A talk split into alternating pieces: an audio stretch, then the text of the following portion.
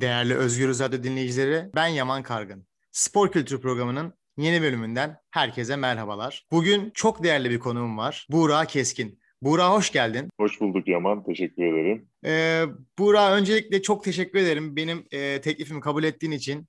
Vücut geliştirme alanındaki başarıların zaten Türkiye'den biliyoruz. Aynı zamanda dünya çapındaki yarışmalarda baş, e, başarılarını da biliyoruz. Arnold Klasik şampiyonluğunuz var. Ve bu fırsatı bize verdiğiniz ve dinleyicilerimize paylaşacağınız için şimdiden çok teşekkür ediyorum.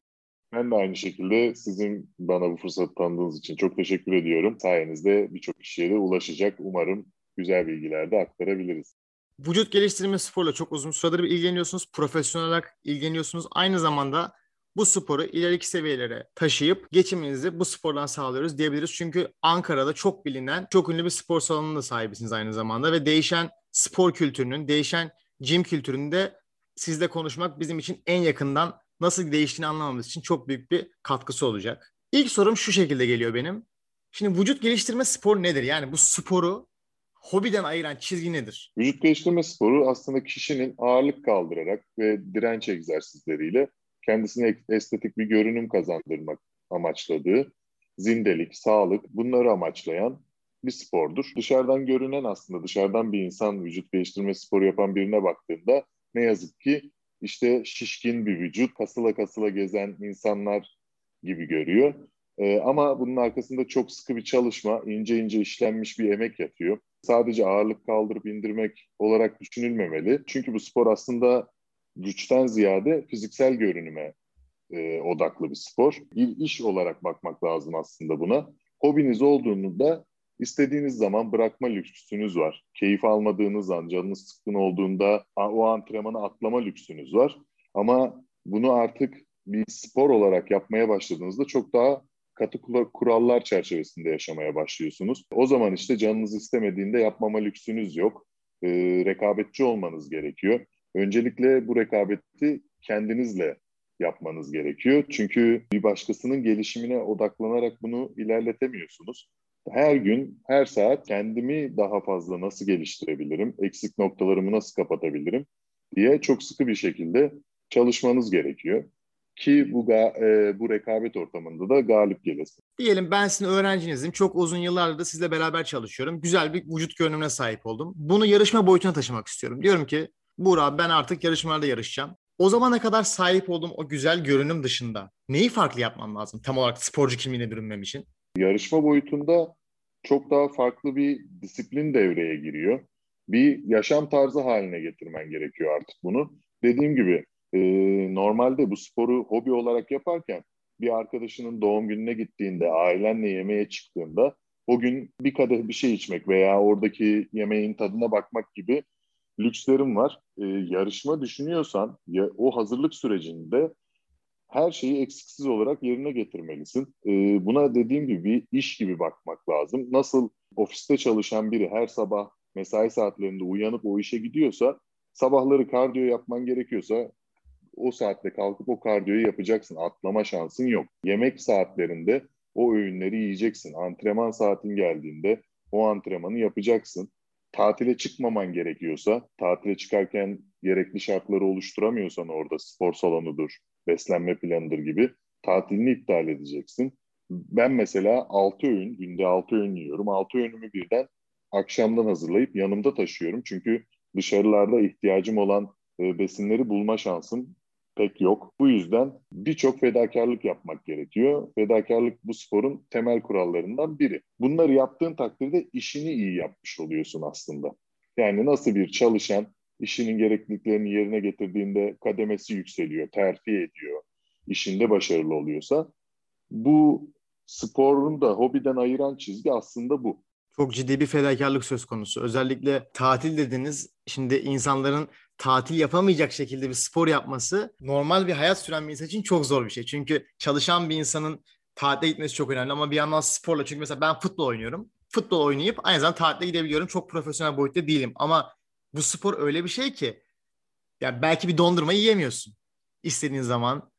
Ya böyle kendinizi nasıl peki bu kadar şartlayabiliyorsunuz? Bu şampiyonluk odaklı bir motivasyon mu yoksa kendinizle yaptığınız bir motivasyonel bir dayanışma mı var içinizde? Ya aslında burada bu motivasyon sorusu da bana çok geliyor. Ee, hani burada aslında iş motivasyon da değil. Çünkü motivasyon gelip geçicidir. Her sabah motive olarak uyanma şansınız yok. Her antrenman motive olma şansınız yok. Disiplin burada ana unsurdur.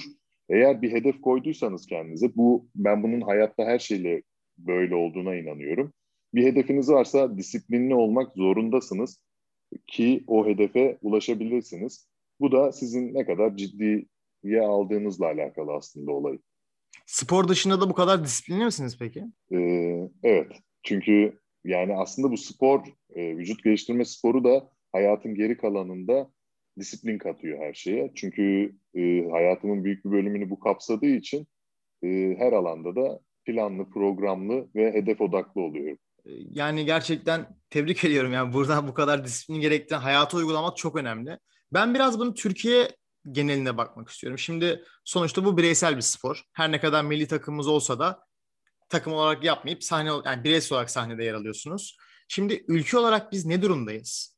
Ee, diğer ülkelerle rekabet edebiliyor muyuz? Veya bu sporu başta çeken ülkeler var mı? Siz Türkiye'nin durumunu bu konuda nasıl görüyorsunuz?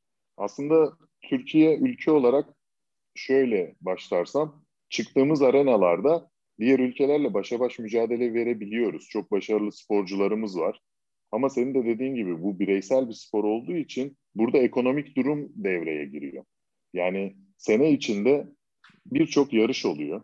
Bu yarışlara katılmak ciddi bir maddi kaynak gerektiriyor. Bunu da sağlayamadığımız için sayılı yarışmalara gidebiliyoruz. Belli başlı. Yani bir sporcu yılda 10 yarışmaya gidebilecekken bir yarışmaya gidebiliyor, iki yarışmaya gidiyor.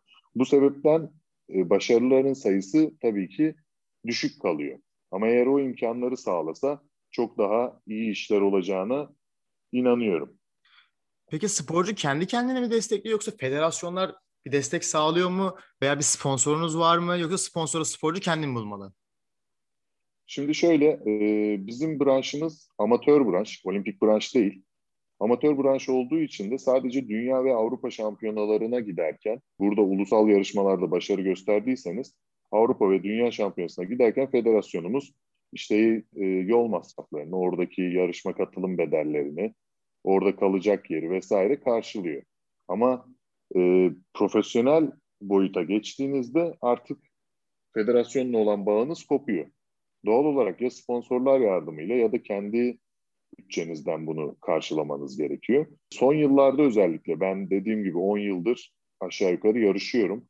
İlk yıllarda böyle bir şey mümkün değildi ama son yıllarda sektörün gelişmesiyle, Türkiye'de çünkü çok hızla büyüyor bu sektör. Sektörün gelişmesiyle birçok sponsorluk da iyi sporculara sağlanıyor. Ama hala tabii beklendiği yerde değil. Ama tabii bu da ben normal karşılıyorum. Çünkü sponsor da sponsor olurken bir beklentisi oluyor karşılığında. Bir futbol değil sonuçta. Reklamı o kadar olan bir spor değil, ilgi gören bir branş değil.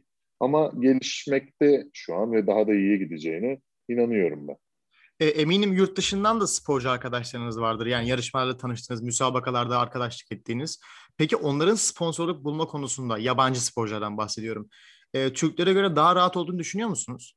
Ekonomik durum devreye giriyor. Orada avantaj oluyor. Ben buradan kalkıp Avrupa'da bir yarışa gittiğimde 7 kat geriden geliyorum. Yani 8 kat. Çünkü bir yarışma katılım ücreti atıyorum 200 euro. Bu benim TL cinsinden hesap etmemle orada euro cinsinden hesap edince aynı değerde olmuyor. Veya bir marketten bu sporun en büyük harcaması mutfak masrafıdır. Yemek kısmıdır. Çünkü ciddi e, para harcıyoruz o kısma. E, yurt dışında bu imkanlar daha kolay sağlanabiliyor. Ülkemizde maalesef e, bunlar biraz daha zor. Böyle bir dezavantajımız var. E, bir de üstüne bunlar eklenince biz biraz geriden geliyoruz o sporculara göre. Evet, Türkiye'nin tabii kendi şu an içinde bulunduğu ekonomik sıkıntılar eminim sporcuları etkiliyordur. Özellikle bireysel yarışan sporcuları. Çok ciddi bir beslenme e, Aynen. standartınız var ve tabii zor bunu tutturmak. Hazır beslenmeden konuşmuşken beslenme ve idman koşullarıyla ilgili konuşmak istiyorum. Çünkü konuşmanızın başında e, ağırlık ağır ağırlıklardan bahsettiniz, beslenmeden bahsettiniz. Şimdi sizin çok ciddi takip ettiğiniz bir beslenme biçimi var ve bunu bir gün önceden hazırlıyorsunuz. Altı öğün yiyorsunuz. E, idmanınızı ona göre yapıyorsunuz. Hayatınızı bu şekilde devam ettiriyorsunuz. Sağlığınız açısından bir sorun yaşıyor musunuz? Çünkü bu sporda ben de biraz takip ediyorum ve ani ölümleri gördüm birkaç kere. Instagram'da takip ettiğim, siz de belki paylaşmışsınızdır. Beklenmeniz birinin Instagram'da paylaşmışsınızdır vefatını duyunca. Bu sporculuğun yani her sporda olan bir şey mi yoksa sizin sporda ekstra bir tehlike durumu söz konusu mu? Ee, şimdi ben ekstra bir tehlike söz konusu olduğunu düşünmüyorum ama insanlar bunun böyle olmasını böyle görmek istiyorlar. Çünkü sen de bahsettin futbol oynuyorum dedin. Kaç tane futbolcuyu sahada ölürken izledik canlı canlı yani canlı yayında. Evet. Ee, bunlar olabiliyor. Kişilerin sağlık problemleri oluyor ve yaptıkları spor bunu tetikleyebiliyor. Ama siz gerekli kontrolleri yaptırıyorsanız eğer ve eğer profesyonel bir sporcuysanız da bunu yaptırmanız gerekiyor. E, check-up'larınızı, kan tahlillerinizi vesaire zaten bir tehlike oluşmadan bunu fark edebilecek seviyede oluyorsunuz. Çünkü kimse genetik rahatsızlıkların, metabolik rahatsızlıkların ne zaman geleceğini tahmin edemiyor. Ama beslenme şeklin branşa yönelik aslında. Yani her sporcu yaptığı branşa yönelik bir beslenme takip etmesi gerekiyor. Profesyonel yapıyorsa bir basketbolcu da, bir yüzücü de, e, bir atlet de kendi branşına uygun bir beslenme tarzıyla gidiyor ve bunun zorlayıcı yanları var. Ama sağlık açısından bir problem yaratacağını düşünmüyorum. Ancak a, idman kısmına gelince burada da şöyle bir e, yine ortak nokta var. Burada da her branşın mesleki deformasyon mu dersiniz artık adına bilmiyorum ama her branşın kişide kalı, kalıcı bıraktığı hasarlar oluyor. Bizim sporumuzda eklem rahatsızlıkları, omurga rahatsızlıkları ilerleyen yaşlarda baş gösterebiliyor. Ama bir tenisçide de bakarsanız skolyoz görebiliyorsunuz. Veya e, bir futbolcuda kalıcı dizde, bilekte bağ hasarları, kas hasarları oluşabiliyor. Bu tamamen aşırı kullanmayla ilgili. Çünkü bizler sporcular normal bir insana göre e, vücudunu çok daha zorlayıcı şartlarda çok daha fazla kullanıyor. Yani bir insan ömrü boyunca kaç kilometre koşuyor? Ama ben her gün 20-30 kilometre bisiklet sürüyorum mesela. E, bunun da getirisi olacaktır tabii ki. Tabii yani zaten bir şeyleri farklı yapmasanız bu kadar başarılı bir sporcu olamazsınız. Bu her branş için geçerli. Tabii bunda bir bedeli var. Dediğiniz gibi ben de e, kendi fikrim olarak yani eğer ki ağırlık kaldırırken yanlış biçimde kaldırmıyorsan ağırlığı olması gereken tabii ki sakatlanabilirsin. Eğer ki futbolda da aynı şekilde şutu çekmen gerektiği bir çekmezsen sakatlanırsın. E, bunlar çok belli şeyler. Belki bilgilenmek başına daha önemli. Şimdi hazır beslenmeden konuşmuşken e, bu konuda dünyada genelde şöyle bir sıkıntı var. Yani dünyada var mı bilmiyorum. Türkiye'de en azından benim ailemde de vardı. Bir supplement yani destekleyici ürünlerle ilgili bir insanlarda kaygı var. Yani ben spor yaptığımda protein tozu alıyordum e, ailemden bazen şöyle tepki görüyordum. O, ne yaman nedir bu filan. Aslında bu çok temel bir şey. Ve insanlar doğal olarak e, bunlardan kaygı duyuyor. Şimdi bir dopingle ya tabii ki aynı şeyler değil. Yani bir doping almakla e, destekleyici ürün almak arasında fark var ama dinleyicilerimize açıklamalar açısından birazcık bahsedebilir misiniz bize? Ya şimdi özellikle bizim ülkemizde supplementler, işte protein tozları vesaire öcü gibi görülüyor. Ama bir yandan da bu spora başlayanların da şöyle bir düşüncesi var. Supplementsiz olmazmış gibi. Şimdi ben kendim de eğitmenim aynı zamanda. Öğrencilerim var. Onlardan da bana çok geliyor. Hocam onu kullanayım, bunu kullanayım. Yani ben her zaman şunu diyorum. Ya sen her şeyi bir tam yap. Çünkü belli bir seviyeye geldikten sonra bunlar devreye giriyor.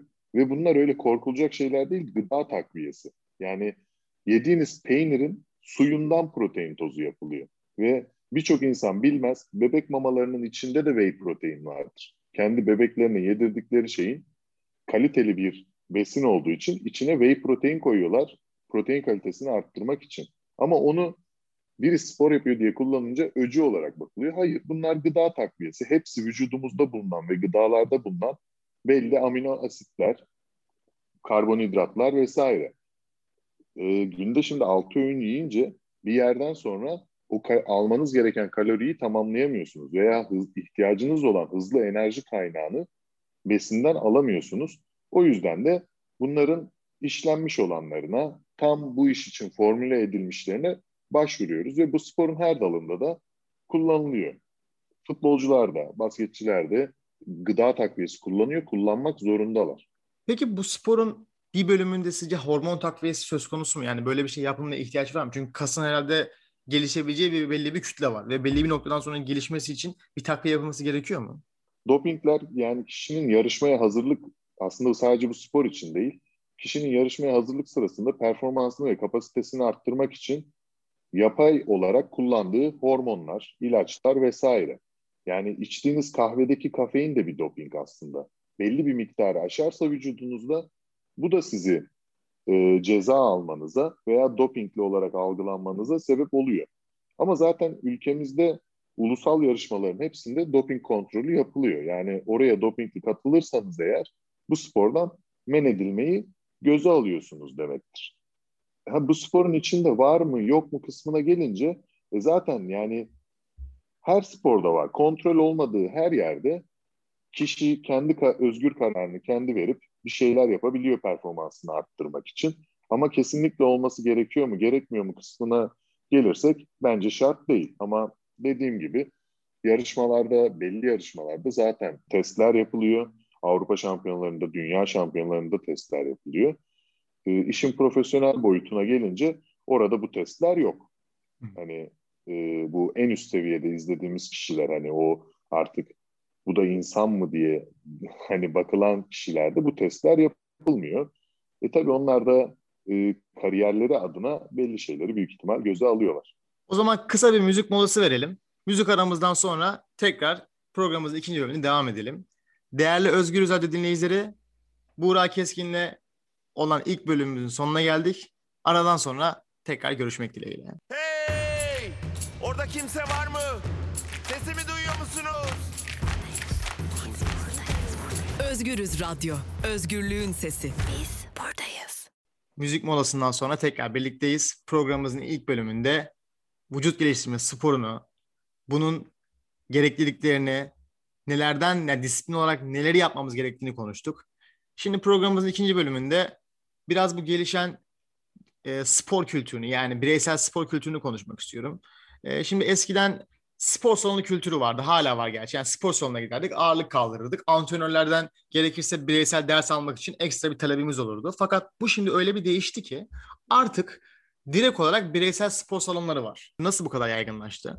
Ee, yani bireysel spor kültürünün yaygın olmasının sebebi bence artık insanların biraz da iyi görünmek istemeleri, zamanlarını ve paralarını boşa harcamamak istiyorlar.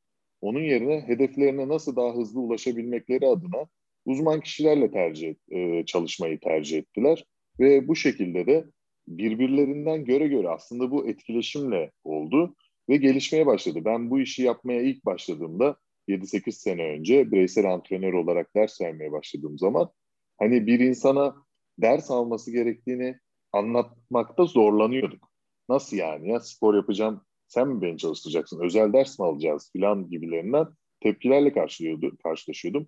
Ben de onlara diyordum ki çocuğunuz matematik dersinden sınıfta kalınca ona bir ders aldırıyorsunuz. Hani gelişsin matematiği diye. Özel ders bunun da adı. Neden? Çünkü o yeteri kadar bilmiyor. Bilen biri ona nasıl çözeceğini öğretiyor. E biz de aynı şekilde insanlara nasıl antrenman yapması gerektiğini, nasıl beslenmesi gerektiğini öğretmeyi amaçlıyoruz. E, insanlar da buna bir kere başlayınca baktılar gayet güzel sonuçlar alıyorlar. Yıllardır spor salonlarına üye olmuşlar, bir adım öteye gidememişler. E, iki ayda, üç ayda, kısa sürelerde ciddi değişimler görünce de bu işin faydasının farkına vardılar. E, bu şekilde de yavaş yavaş yaygınlaştı. E, sosyal medya burada tabii devreye giriyor artık günümüzde. E, dediğim gibi günün sonunda herkes sağlıklı olmak istiyor, herkes iyi görünmek istiyor ve her kimse parasını boşa harcamak istemiyor artık. Güzel yani yaygınlaşması da, bilinçlenmesi insanların. Sosyal medyadan bahsetmişken sosyal medya bu işin ne kadar içinde? Çünkü şu an sosyal medyada ben iyi görünümlü bir insan gördüğüm zaman hepsinin altında profillerinde yaptığı başarılar, işte özel ders e, biçimleri, şekilleri hakkında bilgilendirme oluyor ve böyle bir anda bir reklam gelişiyor aslında bu sektörde.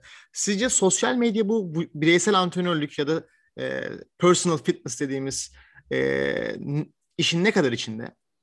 Sosyal medya bizim işin büyük bir bölümünü kapsıyor. Her sektörde olduğu gibi bizim sektörümüzde de e, sosyal medya bayağı bir işin içinde.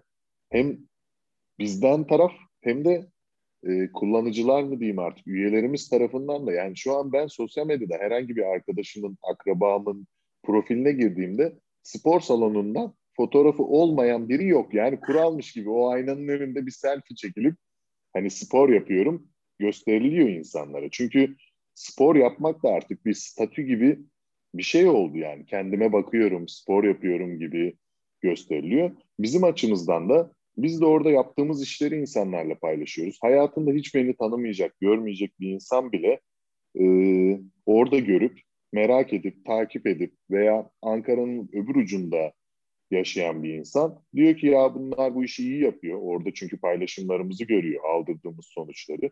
Oradan gelip sizi tercih edebiliyor, bizle çalışabiliyor. Ee, bayağı bir işin içinde açıkçası. Bence çok da güzel. İnsanların da gözü açılıyor. Tabii ki şöyle bir tehlikeli yanı da var sosyal medyanın. İyi de var, kötü de var.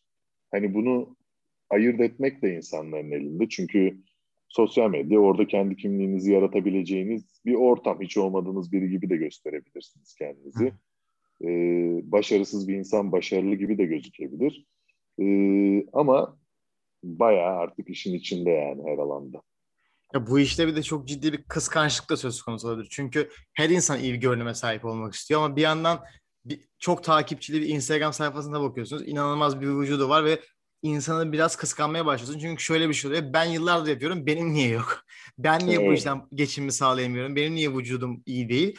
Fakat bunun şöyle bir tehlikesi de oluyor mu? Çünkü e, iyi görünümlü insanlar bunu bir sektör olarak düşünüp yeteri kadar bilgi sahibi olmadan belki kendilerine spor salonu açıyor. Ki ben görüyorum mesela online eğitim başlığı altında. Diyorlar ki ben size online eğitim vereceğim. E, şimdi kişiyle konuşuyorsun. Hiçbir spor geçmişi yok. E, iki yıl önce başlamış. Uluslararası bir müsabakaya katılmışlığı yok ve personal trainer ders vermeye başlıyor. Eminim daha da uygun fiyata veriyordur. Ucuz bir fiyata veriyordur. Bu sektörü ve sizi nasıl etkiliyor? Yani aslında ben her zaman şöyle düşünüyorum. İşini iyi yapan kişiye bir kaybı olmaz bunun. Yani işini iyi yapan adam her zaman iyi yapıyordur. Buradaki zarar kullanıcıya yani onu satın alan kişiye olur. Yakın bir zamanda da bir mevzusu oldu bunun. Bizde insanlar öncelik sağlık mı para mı dediğimizde parayı ön plana koyuyorlar. Yani orada önünüzde bir sürü seçenek var ve sorma şansınız var. Hangi belgelere sahipsiniz? Kaç yıldır bu işi yapıyorsunuz? Tecrübeleriniz ne? Uzman olduğunuz alan ne gibi? Ama siz bunu daha e, sormadan görüntüye bakıp bir şeyleri satın alıyorsanız orada hata maalesef sizde. Yani dediğim gibi belli, sen de az önce dediğin gibi belli bir görüntüye doğru şeyleri yerine getiren herkes ulaşabilir. Ama ben her zaman söylerim. İyi bir uygulayıcı olmakla uygulatıcı olmak arasında çok büyük bir fark var. Yani siz çok iyi bir matematik pro, problemleri çözüyorsunuzdur. Matematik konusunda harikalar yaratıyorsunuzdur. Ama bunu herkese öğretebileceğiniz anlamına gelmiyor bu. İkisi bambaşka şeyler. Orada da insanların biraz inceleyip sık dokuması lazım aslında. Ee, hemen görünüşe aldanmaması lazım. Ama bu sporun da aslında biraz doğasında var. Yani bir salona git, gitsin biri hemen orada kim gibi görünmek istiyorsa, kimi o kafasındaki şeye yakın hissediyorsa gider ona der ya ben sizle çalışayım. Hani çünkü o yapmış bana da yapar mantığı var aslında. Ama durum pek de öyle değil.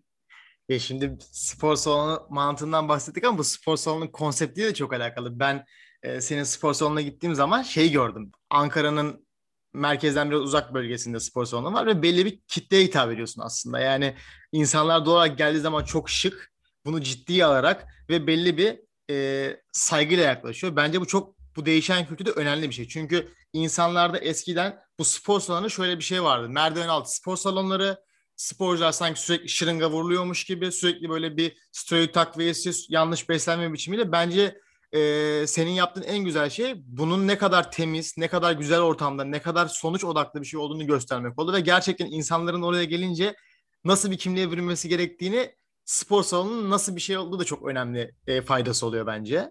Evet biraz da aslında şöyle de bir yönü var. Ben işimi çok saygı duyuyorum, çok severek yapıyorum. Bence bu da insanlara yansıyor. Yani ben hep kendi eğitmenlerime de beraber çalıştığım arkadaşlara da her zaman derim. Çok iyi bir eğitmen olabilirsiniz ama iyi görünmek zorundasınız. Hani her, hiçbiriniz vücut geliştirmeci gibi, gibi görünmek zorunda değilsiniz. Ama bizim vücudumuz vitrinimiz. Yani bir sporcu gibi görünmek zorundayız. Dışarıdan birine ben antrenörüm dediğinde o kişi aa diye şaşırmamalı. Çünkü piyasada böyle antrenörler de var. Ee, hani bu işi yaptığımızı da belli etmeliyiz.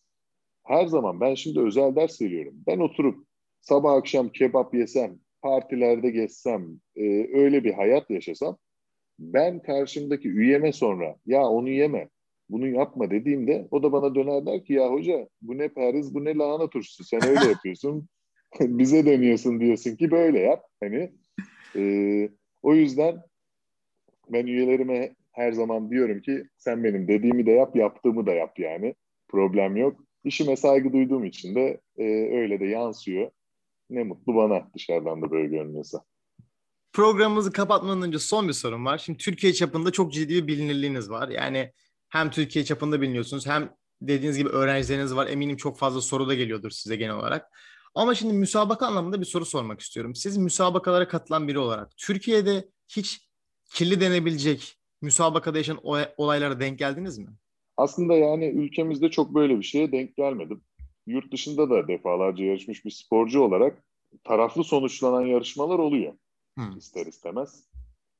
Çünkü e, bunun sebebi de aslında biraz lobi. Yani her yerde olduğu gibi bu insanın doğası gibi bir şey yani. Hani hiç tarafsız bir şey olmuyor mu derseniz işte kendi yarışmalarımızda da oldu.